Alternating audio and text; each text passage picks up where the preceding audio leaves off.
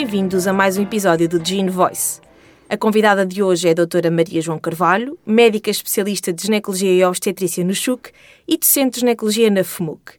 Aceitou o convite para vir conversar connosco sobre o tema a menopausa, que tem vindo a ganhar cada vez mais protagonismo em ginecologia e reflete o aumento da esperança média de vida a que temos assistido nos últimos tempos. Hot girls where I'm from, we don't look like models.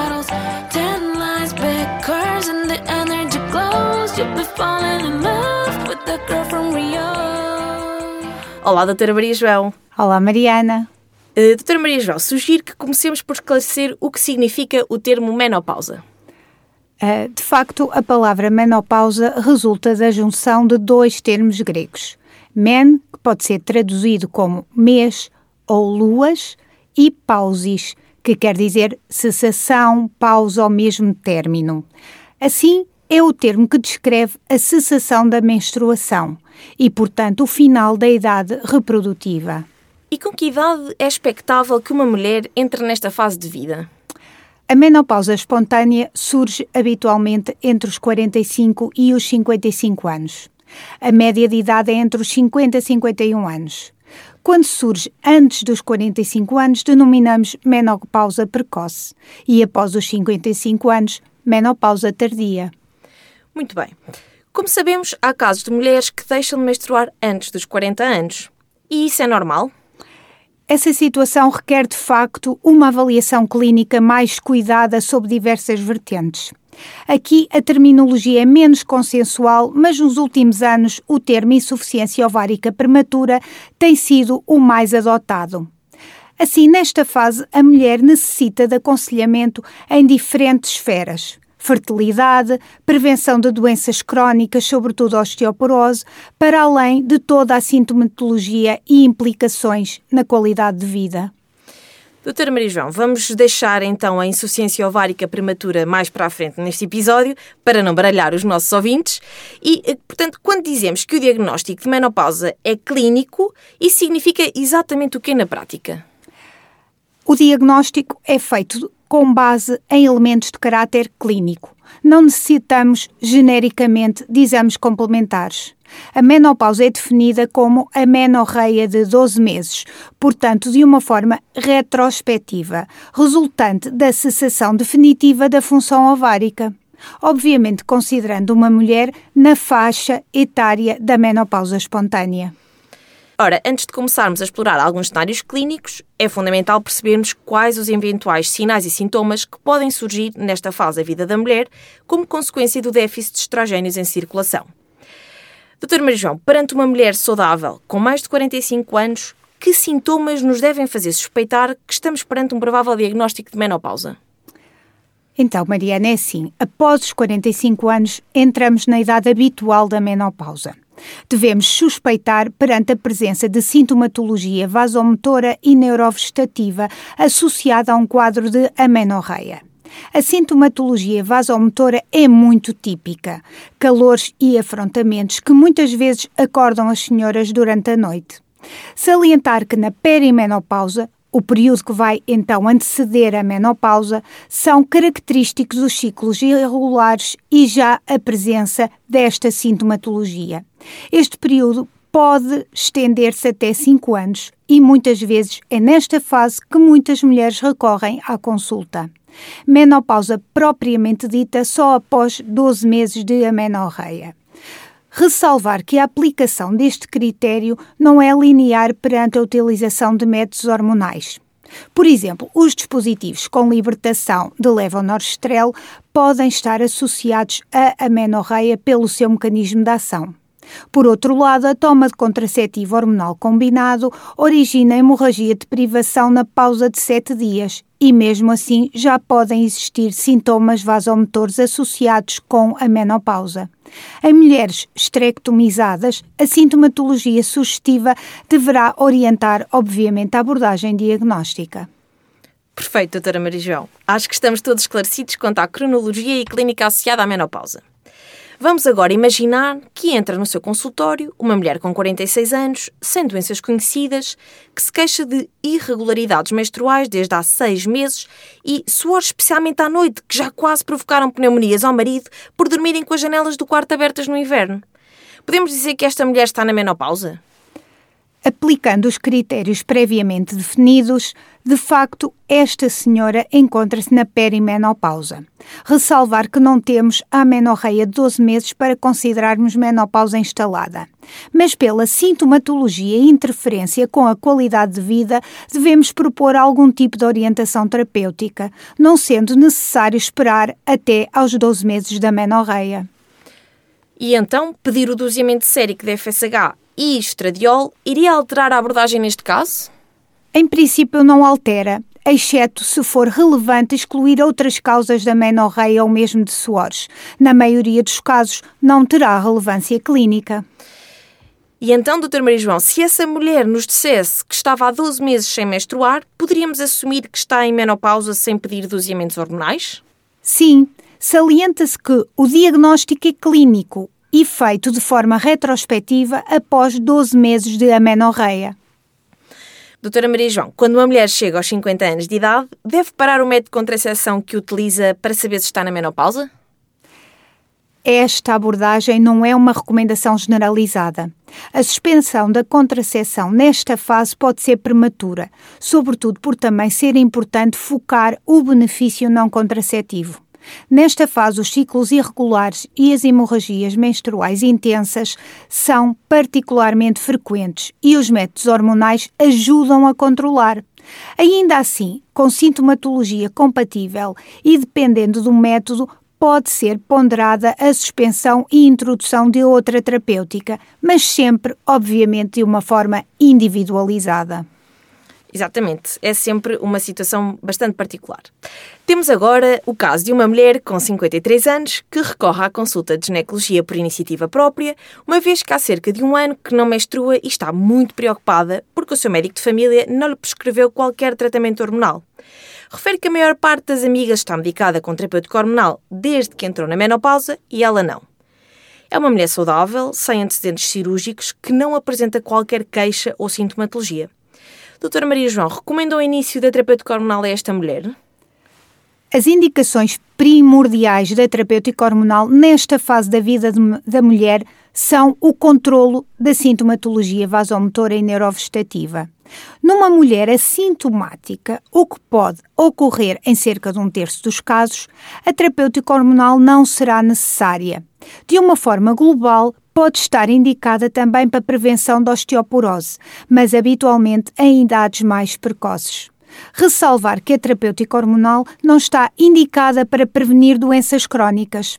Para além da terapêutica hormonal propriamente dita, existem outras opções que devem ser individualizadas e de acordo com a sintomatologia da doente. Ora, então quais são as vias de administração disponíveis para a terapêutica hormonal? Neste momento temos disponíveis para tratamento sistémico com estrogénios a via oral e transdérmica. Nesta inclui-se o patch, o spray e o gel de absorção percutânea. O prostativo pode ser administrado concomitantemente por via oral ou transdérmica ou em separado por via vaginal, oral e intrauterina. Dispomos ainda de formulações tópicas de estrogénios globalmente indicadas para a síndrome geniturinária da menopausa. Muito bem. Então, a via oral, doutora Meijão, tem vantagens em relação às restantes vias que mencionou? A via oral pode ser preferencial para muitas mulheres e isso deve ser privilegiado para otimizar a adesão à terapêutica. Por outro lado, pode ser um pouco mais célere no alívio sintomático e na hipercolesterolemia a via oral será também mais favorável. A via transdérmica, por outro lado, poderá ser mais vantajosa na hipertrigliceridemia na hipertensão arterial em doentes polimedicadas e está associado a menor risco cardiovascular e tromboembólico. Então, se tivesse que prescrever terapêutico hormonal a uma doente esterectomizada com antecedentes conhecidos de endometriose, qual seria a que prescrevia? Nesse contexto, a terapêutica combinada com estrogénios e prostativo será uma opção mais favorável. E porquê? Mariana, aquilo que sabemos é que isto é sobretudo para limitar a proliferação dos focos de endometriose. Este efeito dos estrogénios isolados pode originar um agravamento sintomático que é antagonizado pelo prostativo. Pelo menos teoricamente, poderá estar associado ao risco de malignização das lesões remanescentes. Salientar que esta situação é felizmente rara na prática clínica.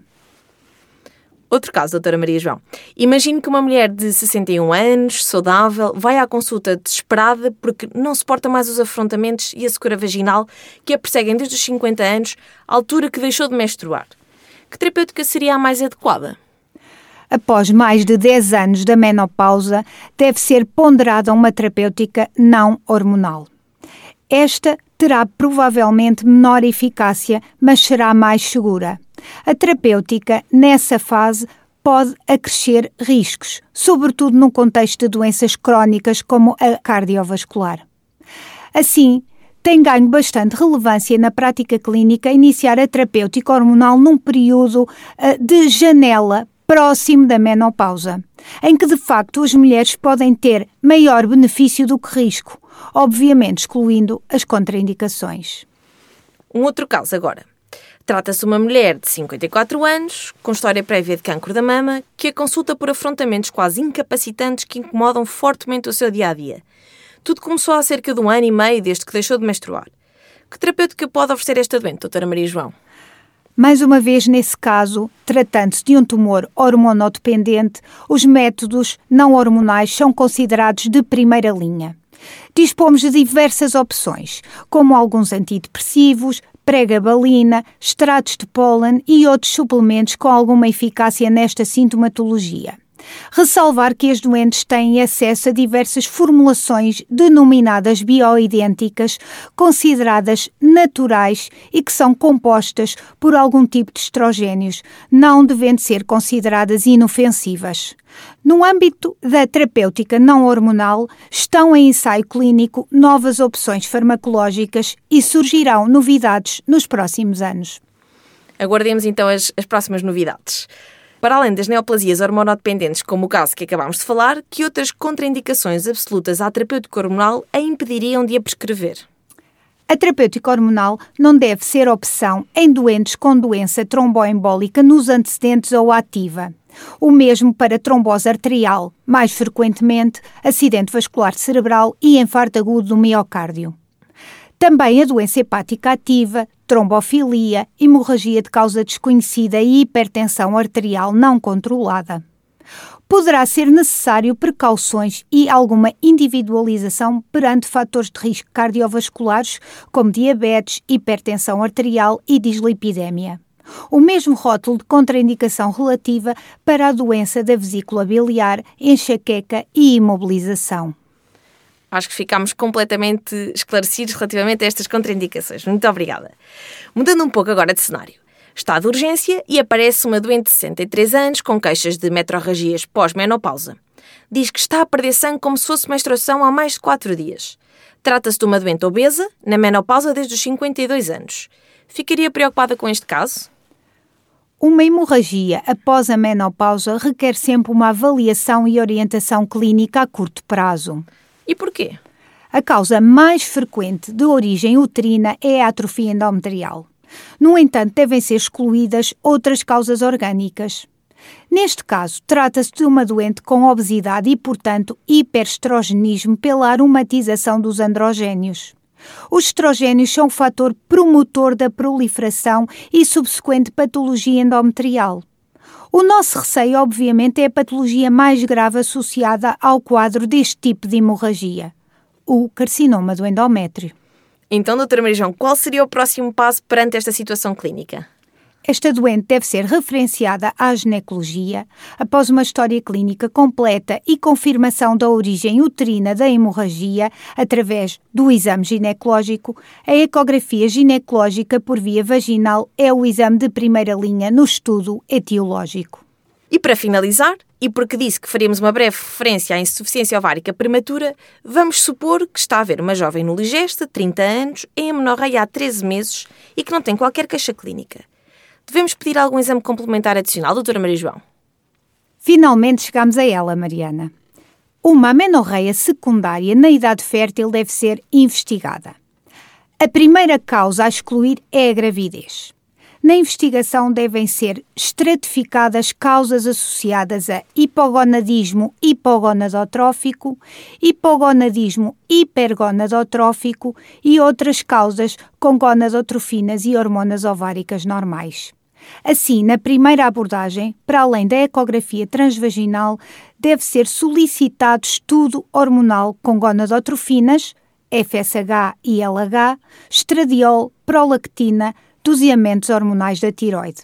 A insuficiência ovárica prematura representa o hipogonadismo hipergonadotrófico, que deve ser considerado com duas avaliações dos doseamentos hormonais num intervalo de quatro semanas. Então, doutora Maria João, esta mulher poderá algum dia ter um filho se assim o desejar? Confirmando-se uma insuficiência ovárica prematura, a probabilidade de concepção espontânea é reduzida e, assim, se desejar, poderá ser referenciada para um programa de doação de óvulos. Algumas situações de insuficiência ovárica prematura e iatrogénicas ou patologias em que se prevê redução precoce do capital folicular pode ser referenciada para preservação da fertilidade. Infelizmente, a maioria dos casos já nos chegam numa fase avançada da depleção da reserva folicular e, assim, a doação de ovócitos é a opção para a obtenção de uma gravidez. Estes casos são realmente desafiantes de abordar. Inclusive, pode ser necessário acompanhamento psicológico para que as doentes consigam lidar com o diagnóstico e com todas as comorbilidades a ele inerentes. Doutora Majão, muito obrigada por ter estado hoje connosco. Mariana, eu é que agradeço. Foi de facto muito enriquecedor esta nova experiência. Obrigada. Foi realmente uma conversa super agradável. Espero que também o tenha sido para quem nos está a ouvir. E não perca o próximo episódio.